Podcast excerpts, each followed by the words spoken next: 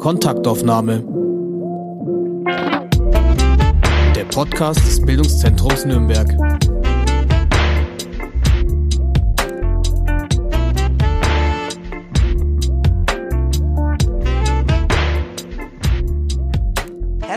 Willkommen zu einer neuen Folge der Kontaktaufnahme. Mein Name ist Katharina Mittenzwer und ich darf mich heute mit der Doktorandin Franziska Schirmacher unterhalten. Franziska Schirmacher von der Friedrich-Alexander-Universität Erlangen-Nürnberg. Sie forschen an einem Thema, das jede und jeden von uns eigentlich mittlerweile fast permanent umgibt, nämlich an künstlicher Intelligenz. Für Ihre Forschung am Lehrstuhl für IT-Sicherheitsinfrastrukturen waren Sie, Frau Schirmacher, letztes Jahr als KI-Newcomerin des Jahres von der Gesellschaft für Informatik nominiert worden. Sie haben mir äh, vor diesem Gespräch Ihr CV geschickt und beim Lesen Ihres Lebenslaufs ist mir wirklich bewusst geworden, wie wenig ich eigentlich von der Tech-Branche und KI verstehe. Können Sie uns, damit wir Sie jetzt auch erstmal näher kennenlernen, erzählen, wie Sie überhaupt zu diesem Thema gekommen sind? Ähm, ja, und zwar war das so, dass sich das irgendwie so entwickelt hat in meinem Leben. Ähm, ich hätte als ich in der Schule war, nie gedacht, dass ich Informa irgendwas mit Informatik mache. Das war ein sehr abstraktes Thema. Ähm, ich war zwar gut in Mathe und Physik, aber mit Informatik hatte ich überhaupt gar keine Berührungspunkte. Und dadurch habe ich mir immer vorgestellt, man muss verstehen, wie so ein Computer funktioniert, um Informatik zu studieren. Das konnte ich nicht. Ähm, deswegen war das erstmal nichts für mich. Ich habe dann angefangen, äh, Medizintechnik zu studieren, weil ich Medizin und Biologie auch immer sehr interessant fand. Und das, das war was, da konnte ich mir was drunter vorstellen. Ähm, und da ist allerdings auch sehr viel Informatik und Algorithmik dabei. Das heißt, zum Beispiel, wenn man jetzt ins Krankenhaus geht und so ein CT-Bild macht, dann hat man ja, da ist ja so ein Gerät, was eine Aufnahme macht und am Ende hat man ein Bild auf dem ähm, Bildschirm. Und wie kommt man zu diesem Bild? Äh, und das Bild muss natürlich auch schön ausschauen, dass der Arzt ein bisschen erst erkennen kann. Das, das heißt, da ist relativ viel Algorithmik mit dabei. Und so bin ich dann langsam in den Bereich Informatik gekommen. Ähm, und habe dann äh, einen sehr guten Masterarbeitsbetreuer gehabt, der mich dann auch unterstützt hat zu promovieren, was ich mir vorher auch nie hätte vorstellen können. Glaube, von außen sieht es immer so aus, als ob das alles gewollt ist, aber selbst wenn man sich das als junger Mensch noch nicht vorstellen kann, zu promovieren oder irgendwas mit Informatik zu machen, heißt es nicht, dass man ungeeignet dafür ist oder dass es nichts für einen ist. Ähm, deswegen immer Sachen ausprobieren. Das war so mein Motto, immer ausprobieren. Ähm, und dann bin ich auf eine Summer School gegangen. Summer Schools sind für Doktoranden. Da kommen, das war in Sizilien, da kommen Doktoranden aus verschiedenen Ländern zusammen und äh, Professoren halten Vorträge. Und da ging es ums Thema Deep Learning. Das ist jetzt so ein Begriff, der hört sich immer ein bisschen fancy an, aber im Endeffekt heißt es einfach nur, äh, wir bauen äh, oder wir ermöglichen es dem Computer aus Daten zu lernen. Das heißt, wir geben ihm ganz viele Bilder, zum Beispiel von Hunden und Katzen, und am Ende hat kann der Computer oder das Programm entscheiden, ist auf dem neuen Bild, was es bisher noch nicht gesehen hat, ist da jetzt ein Hund oder eine Katze zu sehen. Ähm, und so bin ich dann zu dem Thema gekommen, habe das dann in meinen Forschungen eingebaut und hatte dann die Möglichkeit, so ein Projekt mit dem BKA zu machen. Ähm, das war jetzt noch nicht zum Thema KI, da hat sich aber jetzt ein neues Projekt daraus entwickelt, nicht mit mir, aber ähm, ich habe das so ein bisschen begleitet. Genau, und so bin ich dazu gekommen, also auf lauter Umwegen und ähm, immer wieder neue Sachen probieren. Mhm. BKA meint Bundeskriminalamt? Ja, genau. Mhm. Davon werden Sie uns später bestimmt noch mal ja. mehr erzählen, um vielleicht noch mal bei diesen basalen ähm, Ideen zu bleiben. Was verstehen Sie denn unter KI, unter künstlicher Intelligenz? Finde ich ein sehr schwieriger Begriff, aber aus, also ich, den Teil der KI, den ich oder in dem ich arbeite, der, ähm, da versuche ich ein ein, ein Programm zu bauen, das aus Daten lernt und eine bestimmte Aus Aufgabe ausführt. Also so als Beispiel, ähm, was ich jetzt viel mache, ist Bildverarbeitung. Das heißt, ich habe ein Bild, was von einer schlechten Qualität ist. Ähm, um das jetzt mal ein bisschen mit einem Kontext zu sehen, wenn zum Beispiel das Bundeskriminalamt ein Bild bekommt von einer Tankstelle und da fährt ein Auto dran vorbei an dieser Überwachungskamera und ähm, man kann das mit dem bloßen Auge nicht erkennen, was für ein Kennzeichen das Auto hat. Ja, dann wäre es vielleicht vorteilhaft, das Bild so ein bisschen zu bearbeiten, um die Qualität zu verbessern. Also ein Beispiel wäre die Auflösung erhöhen, äh, um das Kennzeichen lesbar zu machen. Also das ist jetzt ein Beispiel, den, das man machen kann. Eine andere Möglichkeit wäre zum Beispiel, dass, das, ähm, dass wir jetzt das Kennzeichen nehmen und das aus dem Bild ausschneiden und auch unserem Programm geben und das am Ende sagt, okay, auf dem Bild ist das Kennzeichen AB123 zu sehen. Mhm. Genau. Das heißt, Ihre Rolle, Frau Schirmacher, ist dann die, dass Sie dem Algorithmus das Lernen lernen oder die mhm. Daten zum Lernen geben? Genau. Ich ähm, die ganze, sagen wir mal, Infrastruktur gibt es schon. Das heißt, ich brauche einen Datensatz und dann ähm, gibt es verschiedene Softwareprogramme, die mir dieses Lernen, dieses Lernen, also es gibt verschiedene Methoden, wie man das dem beibringen kann, die erforscht wurden. Ähm, sogenannte Optimierungstechniken, ähm, aber das ist jetzt ein bisschen weit gefasst. Auf jeden Fall, sobald ich Daten habe, kann ich bekannte Komponenten nutzen, die zum Beispiel ähm, von Google oder IBM zur Verfügung gestellt werden. Ähm, äh, und dann kann ich meinem Algorithmus das beibringen. Das heißt, hauptsächlich brauche ich erstmal Daten. Das heißt, die KI versteht uns als Mensch, weil wir es ihr mit den Daten beigebracht haben oder beibringen. Aber verstehen wir denn auch die KI? Also sind wir denn in der Lage, die Ergebnisse, die uns ähm, dieses System dann liefert, zu interpretieren und die Arbeitsschritte zum Ergebnis zu verstehen? Wenn wir jetzt bei diesem Beispiel mit den Autoschildern bleiben, vermutlich gibt es dann irgendwie ein Ergebnis. Sie, Sie suchen ein, ein Nummernschild mhm. und ähm, am Ende des Arbeitsprozesses haben Sie dann ein vermeintliches äh, Nummernschild. Aber ähm, wie können jetzt sicher sein, dass es das Richtige ist? Kann man das anhand von Arbeitsschritten nachvollziehen, wie die Maschine, so drücke ich es jetzt mal aus, zu diesem profunden Ergebnis kam? Sehr schwierig. Äh, und ich glaube, das ist auch der Knackpunkt aktuell an KI, dass wir das noch nicht so richtig verstehen. Und ähm, also man kann sich das so vorstellen, dass man hat jetzt ein Bild und das wird mehrfach, also so, so eine KI, zumindest die, die ich nutze, ist aus verschiedenen Ebenen aufgebaut. Und jetzt in der ersten Ebene schaut die KI zum Beispiel in dem Bild nach Kanten, weil Kanten sind ja mal sehr markant.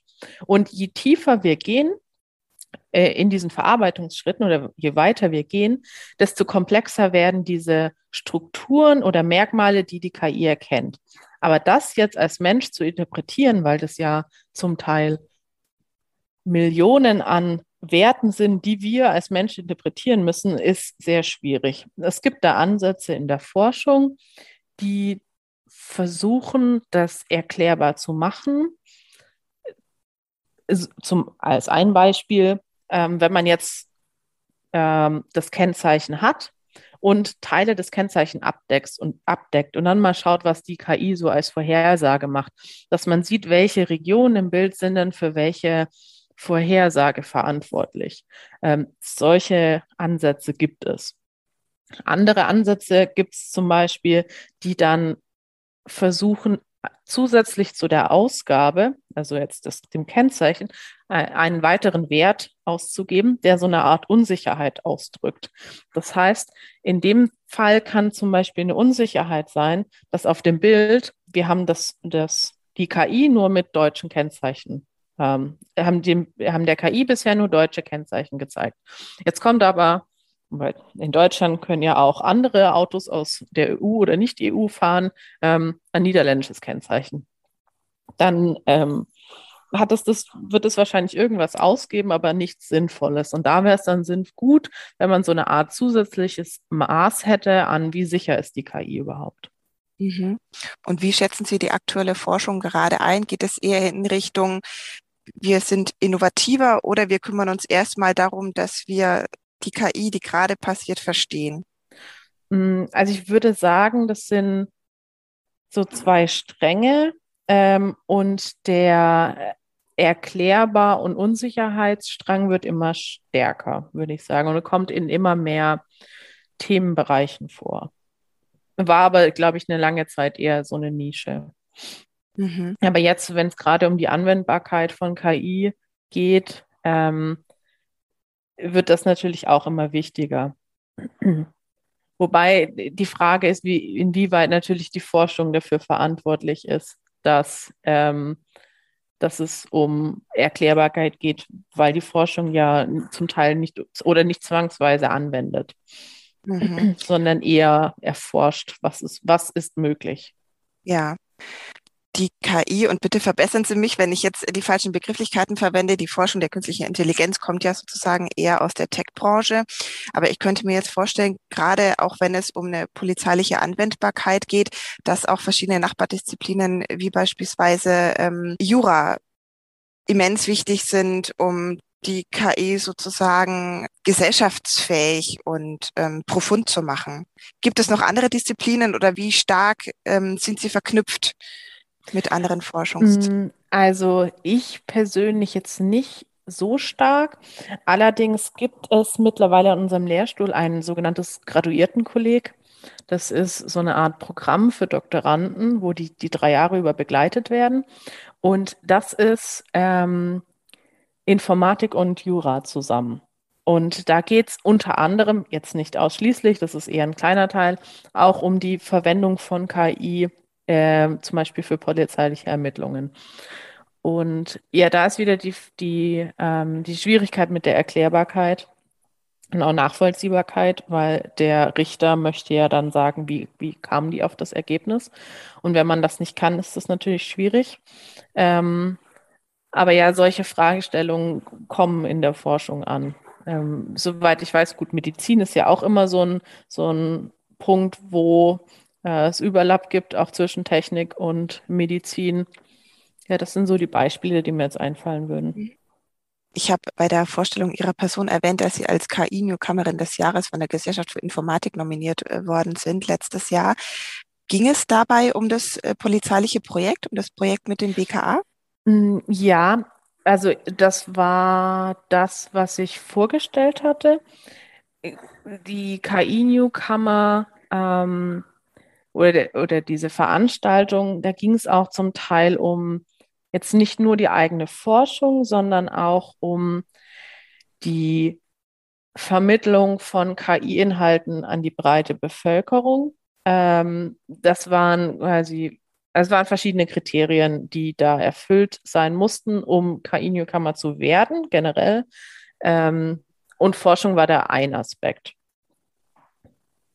Und in der Vermittlung äh, der KI an die breite Bevölkerung sind wir gerade mittendrin. Genau. Ähm, Sie haben erwähnt, Sie haben mit der Polizei zusammengearbeitet oder tun das auch jetzt noch. Plaudern Sie doch mal ein bisschen aus dem Nähkästchen für uns. Wie ist das? Was machen Sie da? Ähm, genau, also das Projekt, das initiale Projekt, da ging es äh, auch um, ging immer um Kennzeichenerkennung. Das ist ein Teilaspekt, äh, mit ähm, dem das BKA zu tun hat. Also die bekommen Daten aus verschiedenen Überwachungskameras oder von anderen Quellen und versuchen dann, das Fahrzeug äh, einem Kennzeichen zuzuordnen und somit einer Person. Äh, und da hatte ich so eine Art Vorarbeit geleistet und wollte schauen, ob man, wenn man jetzt so ein Bild bekommt, ob man, wenn man das bearbeitet, wenn es vorher nicht lesbar war, dass man es lesbar macht für den Menschen. Es hat allerdings eher schlecht funktioniert, weil die, ja, wenn man sich das so vorstellt, wenn man ein Bild hat, wo man das Kennzeichen nicht lesen kann, wenn das sehr klein ist, dann sind da nicht mehr viele Informationen vorhanden und so viel besser sah es nachher auch nicht aus. Und jetzt gab es aber ein zweijähriges Projekt am Lehrstuhl, das jetzt nicht ich bearbeitet habe, sondern ein anderer Doktorand. Ähm, die haben einen Antrag gestellt, um zu schauen, wie gut KI jetzt für den Fall funktioniert. Äh, und das funktioniert gut und zwar als sogenannter Ermittlungshinweis. Das heißt, das wird jetzt nicht vor Gericht verwendet, sondern ist eher so eine Art Unterstützung in der Ermittlung. Äh, genau, das ist so, so die Idee. Das heißt, die, das BKA würde dann ein kriegt dann ein Bild, schneidet das Kennzeichen aus dem Bild aus, übergibt es dem Programm und das sagt dann, das Kennzeichen AB123 ist zu sehen. Das heißt, da geht es jetzt äh, aktuell um Autos und Maschinen. Ähm, um nochmal jetzt eher so in diesem ähm, skeptischen Bereich zu bleiben. Der Schritt hin, Menschen einzukategorisieren mit Hilfe von KI, ist dann ja nicht mehr weit. Und wenn ich das in Verbindung mit polizeilicher Ermittlungsarbeit sehe, dann fällt mir ganz klar das, äh, das Schlagwort Racial Profiling ein. Wissen Sie, ähm, ob es da bereits äh, KI-Ansätze gibt, Menschen sozusagen durch maschinelles Lernen ausfindig zu machen? Mm, in, also hier in Deutschland ist mir das nicht bekannt. Ich meine mich zu erinnern, dass es in den USA eine KI gab, die Straftäter eingestuft hat. Da ging es darum, wie wahrscheinlich es ist, dass jemand rückfällig wird. Ähm, und das hat eine KI beurteilt. Und da mhm. hat sich dann auch herausgestellt, dass es da die Hautfarbe ein ausschlaggebendes mhm. Kriterium war. Ja. Ähm, und das ist natürlich sehr schwierig. Inwieweit das in der, bei der deutschen äh, Polizei zum Tragen kommt, kann ich nicht beurteilen. Es gibt jetzt aber einen sogenannten Artificial, Artificial Intelligence Act von der EU oder der Europäischen Kommission, die ähm, KI-Anwendungen in verschiedene Risikogruppen einordnet äh, und dann basierend auf der Risikogruppe verschiedene äh, Anforderungen an die KI oder an die Entwickler der KI hat, ähm, entsprechenden Kriterien zu folgen. Und da ist die Polizei natürlich im hohen Risiko. Also alles, was mit der Polizei zu tun hat, ist natürlich hohes Risiko und muss entsprechend stärkeren äh, Regularien unterstellt sein. Mhm. Ähm, die Polizei ist natürlich auch ein Element in unserem gesellschaftlichen Gefüge, das da eine hohe Macht hat, sage ich mal. Ähm, aber auch äh, vielleicht eine Stufe niedriger sind wir ja auch in unserem Alltag äh, sozusagen so gesellschaftlichen Kategorisierungen ausgesetzt, die auch durch KI, sag ich mal, ähm, angetrieben wird. Ich denke jetzt ähm, an das Jobcenter, ich denke an Kreditvergaben bei Banken, da sind wir ja sozusagen schon so weit, dass Mitarbeitende, wie gesagt, der Bank oder des Jobcenters äh, so eine, ich sag mal, Einschätzung bekommen von ihrem System. Ist diese Person, bekommt jetzt diese Person eine Sanktion oder bekommt sie weiter Hartz IV, bekommt die Person einen Kredit für einen Kleinwagen? Können wir denn diese Eingruppierung einer Maschine überlassen? Mm. Das kommt, würde ich persönlich jetzt sagen, auf die Daten an, also auf die Datenlage, auf mit der die KI oder von der die KI gelernt hat. Weil wenn ich mir das vorstelle, ähm, ich nehme eine KI, um Lebensläufe auszusortieren. Dann habe ich jetzt einen Datensatz aus den USA mit lauter weißen Männern um die 30. Dann wird es natürlich schwierig, dass die KI sich für eine muslimische Frau entscheidet, die vielleicht schon 40 oder 50 ist. Das heißt, an sich, die KI zeigt uns nur auf, was mit unseren Daten nicht stimmt. Zum Teil zumindest. Das heißt, wenn, wenn, wir, wenn wir für unser Jobcenter jetzt einen diversen Datensatz, der repräsentativ für unsere Gesellschaft steht, verwenden, dann würde die KI wahrscheinlich auch, ich weiß nicht, ob das Wort besser passend ist, aber ähm, passendere vielleicht ähm, Ergebnisse erzielen.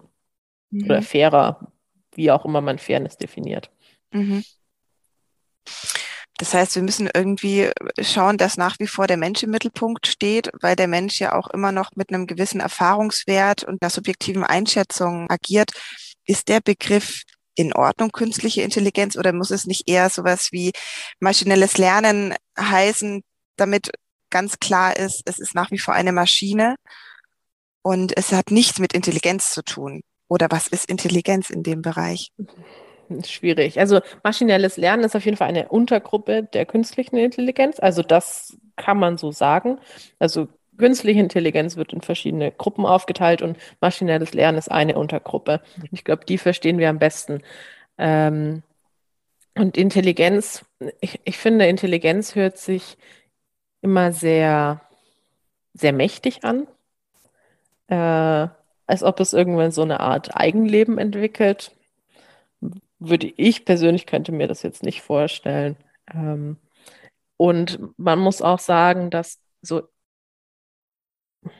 dass die KI immer noch Schwierigkeiten hat, sowas wie Emotionen. Das sind ja Sachen, die der Mensch relativ einfach und schnell erkennen kann, aber die für eine KI immer noch sehr schwierig sind. Also diese emotionalen, irrationalen Entscheidungen, die der Mensch trifft, oder äh, die sind relativ schwierig. Jetzt aber zum Beispiel mit Millionen von Daten umzugehen, was für den Menschen schon wieder schwieriger ist, ähm, ist für eine, sagen wir mal, eine, einen Algorithmus aus dem Bereich des maschinellen Lernens deutlich einfacher. Wenn man sich jetzt einfach nur Google vorstellt oder die ganzen äh, Social-Media-Seiten, die gehen ja mit Millionen von Daten um und empfehlen mir dann neue Inhalte.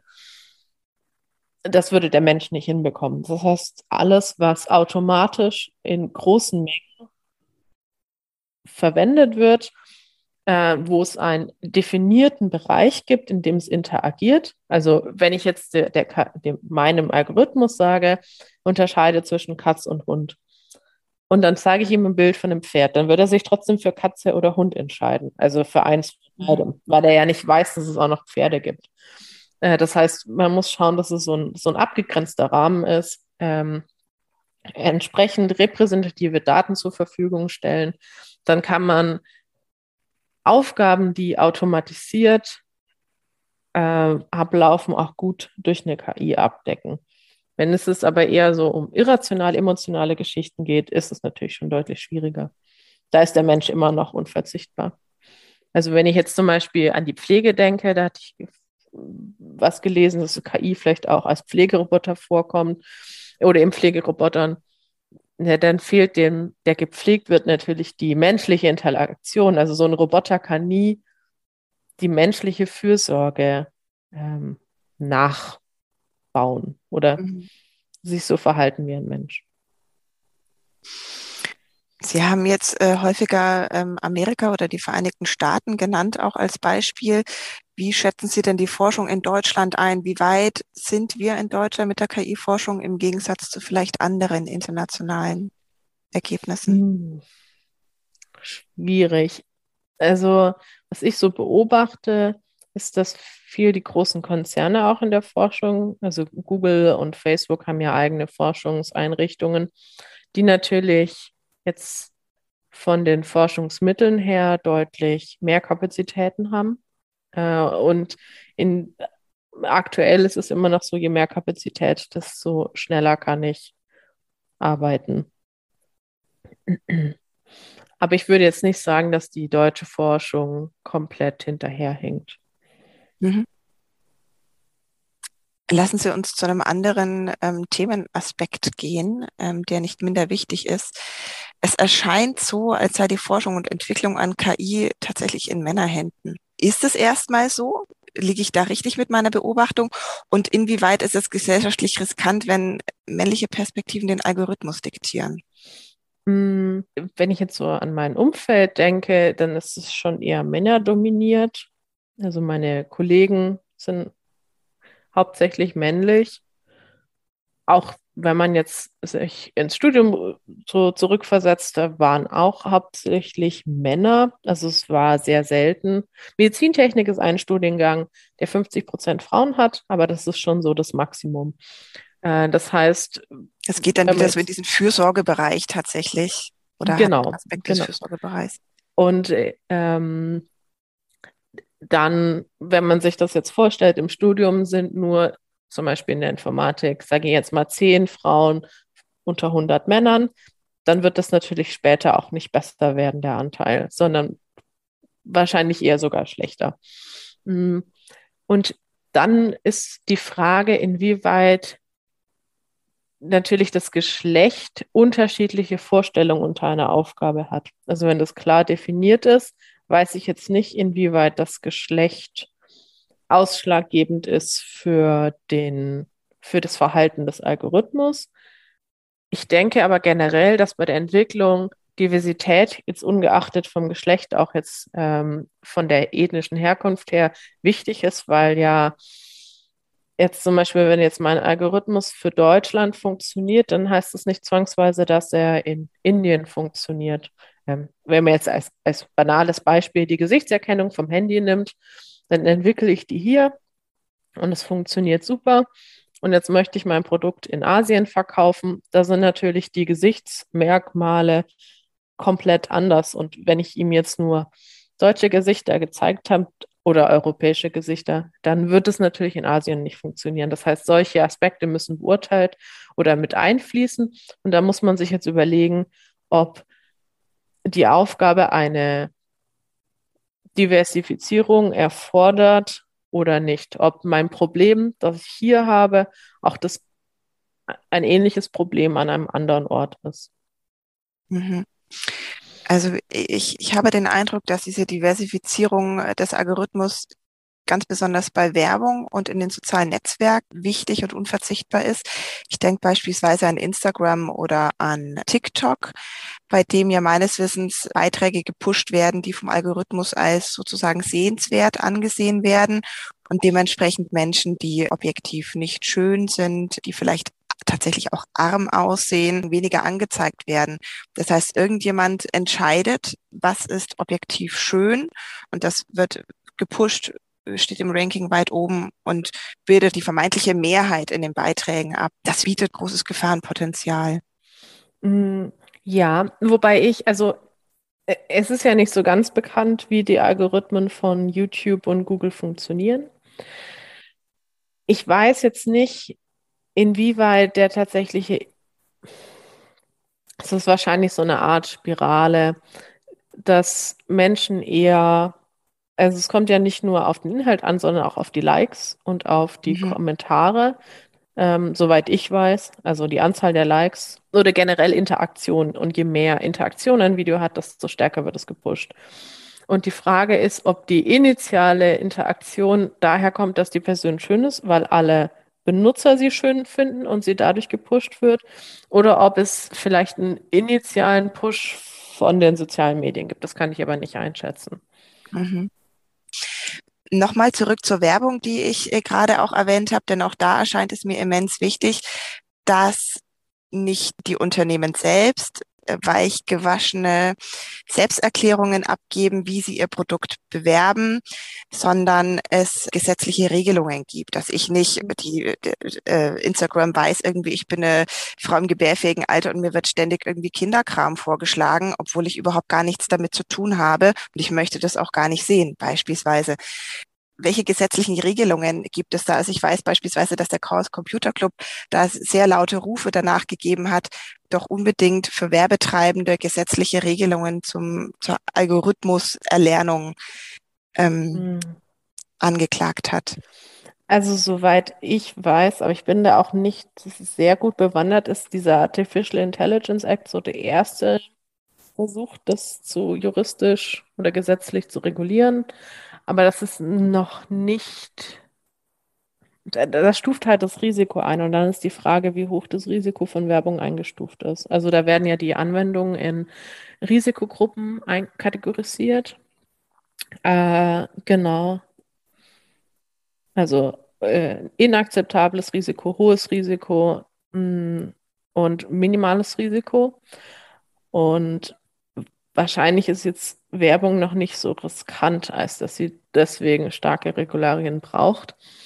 Und in Werbung gibt halt immer noch Geld. Und äh, da ist natürlich die Frage, inwieweit die Interesse daran haben, ja. dass das reguliert wird. Und also es hat natürlich auch zwei Seiten. Manchmal finde ich das ich persönlich finde es manchmal ganz schön, wenn mir was vorgeschlagen wird aus Bereichen, in denen ich eh schon suche. Ähm, äh, oh, da ist eine Marke, die ich noch nicht kenne, aber die passt zu meinem Stil. Und äh, inwieweit natürlich, ob die Unternehmen verantwortlich sind oder ob wir als Gesellschaft, weil wir es eh nicht mehr verhindern können, lernen müssen, damit umzugehen und unsere Kinder und uns selber zu schulen im Umgang mit sozialen Medien, im Umgang mit Werbung. Ähm, ob das vielleicht nicht jetzt erstmal wichtiger oder man das nicht auch verfolgen sollte. Also neben Unbedingt. den juristischen ähm, Regularien auch selber zu überlegen, wie ist mein Umgang mit sozialen Medien, ähm, wie, inwieweit bin ich anfällig für Werbung, welche, wenn ich jetzt Kinder habe, soll ich denen man kann es nicht verhindern, aber indem ich ihnen einfach sage, so funktioniert das und sei vorsichtig ähm, und wie man damit umgeht, also ihnen Tools oder Handwerkzeuge zur Verfügung zu stellen, wie sie damit umgehen können. Mhm. Weil einfach von der KI tatsächlich so eine, so eine abstrakte Gefahr wahrgenommen wird. Generell habe ich manchmal das Gefühl, dass KI, manchmal wird sie größer gemacht, als sie tatsächlich ist. Ähm, weil es funktioniert zwar gut und zum Teil auch sehr gut, aber wenn ich jetzt wirklich in die reale Welt gehe, die so viel komplexer ist als jetzt meine Daten, die ich hier gebe, dann kommt sie sehr schnell an ihre Grenzen. Das sieht man ja auch beim autonomen Fahren. Da gab es jetzt, ähm, das ist ja noch nicht, äh, gut, es ist weit entwickelt, aber jetzt noch weit entfernt von Massenproduktion. Und wenn, wenn es natürlich schon für eine KI schwierig ist, mit der realen Verkehrswelt umzugehen, dann ist es natürlich für andere reale Probleme auch noch in weiter Ferne. Mhm. Wir haben jetzt gerade über nochmal einen relativ negativen Aspekt gesprochen, aber KI wie beispielsweise auch äh, in ihrer Zusammenarbeit mit der Polizei, ist ja häufig auch hilfreich oder gar sogar alternativlos richtungsweisend. Beispielsweise in der Medizin. Ich habe von einem jungen Forscher gelesen, der eine App entwickelt hat, in welcher die NutzerInnen selbst ein Hautscreening zur Früherkennung von Hautkrebs äh, durchführen können.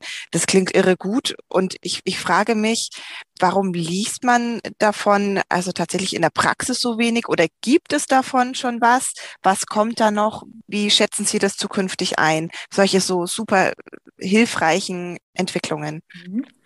Ähm, also ich denke, eine der Problematiken ist, dass das eine sehr, wahrscheinlich auch eine Hochrisikoanwendung ist.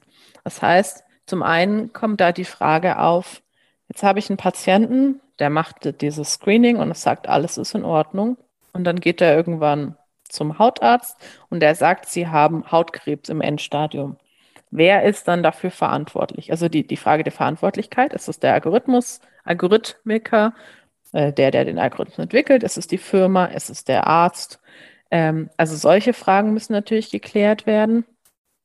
Mhm, genau, und was zum Teil wahrscheinlich auch noch schwierig ist, ist an Daten zu kommen. Ähm, wer hat die Daten? Äh, wer hat große Mengen an Daten? Äh, wie kommt man daran?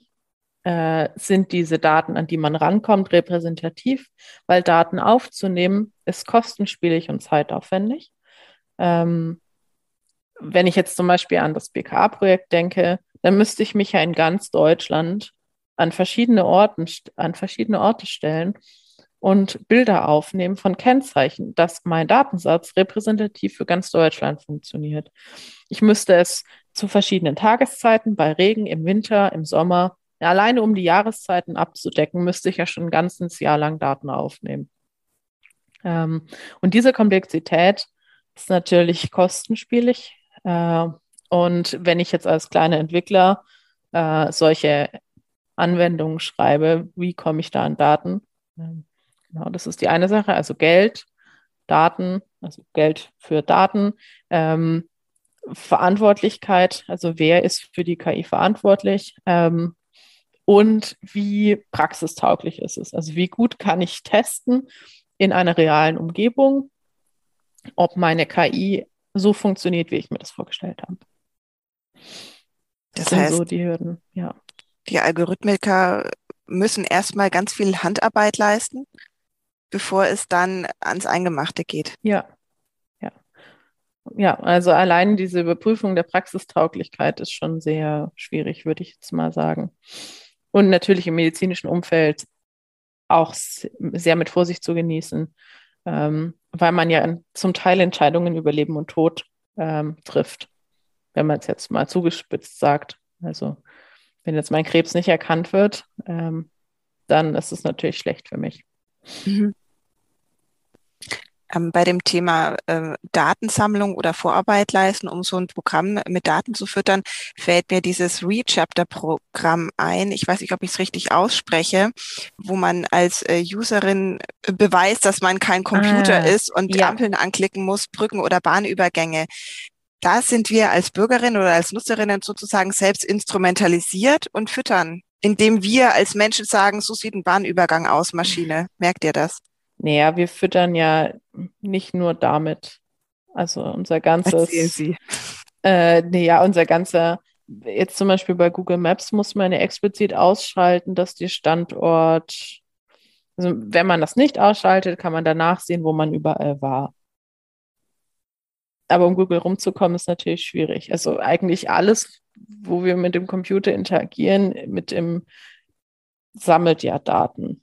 Das ja. ist eine Sache. Und das zu umgehen ist natürlich sehr schwierig. Mhm. Nutzen Sie dann privat Twitter, Instagram etc.? Nein, also ich hatte, ich hatte mal Instagram, aber und Facebook, aber das ist jetzt eher so eine Art äh, aus einer Suchtperspektive. Ich fand es zu ich habe damit einfach zu viel Zeit verbracht und ich fand es sehr schwierig, das zu regulieren. Äh, die sind ja auch, alle diese Apps sind ja so gestaltet, dass man das nicht selber oder sehr schwierig nur selber regulieren kann. Und habe mich dann entschieden, meine Accounts zu löschen. Ähm, aber gut, um YouTube kommt man jetzt schwierig drumrum äh, und sowas wie LinkedIn habe ich noch, aber das äh, ist jetzt nicht so aufregend. Ja, das heißt, es hat weniger ähm, einen Sicherheitsaspekt als mehr einen Aspekt des angemessenen Umgangs sozusagen. Ja. ja. Aber haben Sie denn für uns äh, Tipps zur Nutzung bestimmter ähm, Plattformen? Können wir da was von Ihnen lernen?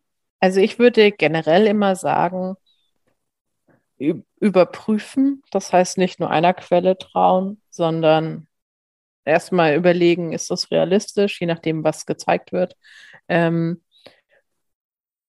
ja, das, das wäre so, so das Wichtigste, also Quellen überprüfen. Wenn der mir jetzt in seinem YouTube-Video sagt, XYZ hat irgendwas gemacht, dann sollte ich da nicht nur YouTube oder dem Video vertrauen, was ja, wo ja auch YouTube nicht, nicht zwangsweise verantwortlich ist für deren Inhalt.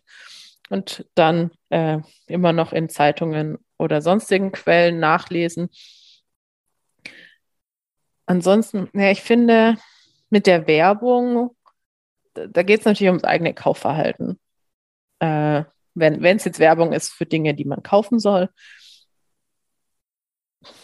wahrscheinlich eine Nacht drüber schlafen äh, und sich überlegen, ob man Dinge wirklich braucht.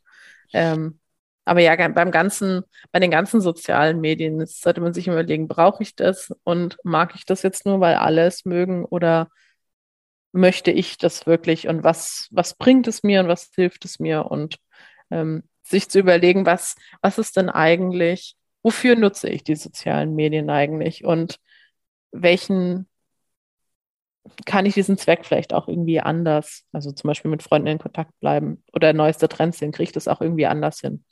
Brauche ich dafür die sozialen Medien? Mhm. Und zum Schluss die Frage, Frau Schermacher, Utopie oder Dystopie? Im, im, Im richtigen Umgang würde ich es eher in die Utopie-Richtung schieben, weil es natürlich schon uns gute Möglichkeiten liefert, aber da, da ist natürlich das Wichtige, dass wir entsprechend gut damit umgehen, äh, gute Datensätze haben, die repräsentativ sind ähm, und uns fragen, für welche Anwendungen wir tatsächlich KI brauchen und wie risikobehaftet diese sind. Mhm. Ja, danke, Frau Schirmacher. Ich möchte zum Schluss ähm, Sie und die Hörerinnen und Hörer gerne auch noch einladen, und zwar zu den Nürnberger Texttagen. Das ist das Literaturfestival äh, des Bildungscampus Nürnberg. Wir haben in diesem Jahr nämlich zwei AutorInnen, zu Gast, die sich in ihren Romanen dem Thema der KI verschrieben haben. Das ist einmal Philipp Winkler mit seinem Roman Creep und Zoe Jenny mit dem Roman Der verschwundene Mond. Ich würde Ihnen empfehlen, einfach auf unsere Website zu gehen, www.texttage.nürnberg.de und sich anzumelden für die Lesungen. Das wird ganz spannend. Und das heißt, wir merken nicht nur in unserem, in unserem ganz praktischen Alltag ist die KI stark verhaftet, sondern natürlich auch in der Kunst, in der Literatur. Überall findet sie, findet sie Halt. Ja, Frau Schirmacher, ich möchte mich ganz herzlich bedanken für Ihre Zeit. Ja, gerne. Dass ich Sie oder wir Sie kennenlernen durften und äh, uns so spannende Einblicke gegeben haben. Und ich wünsche Ihnen alles Gute für Ihre Forschung und ähm, ja, eine Menge Datensätze. Dankeschön.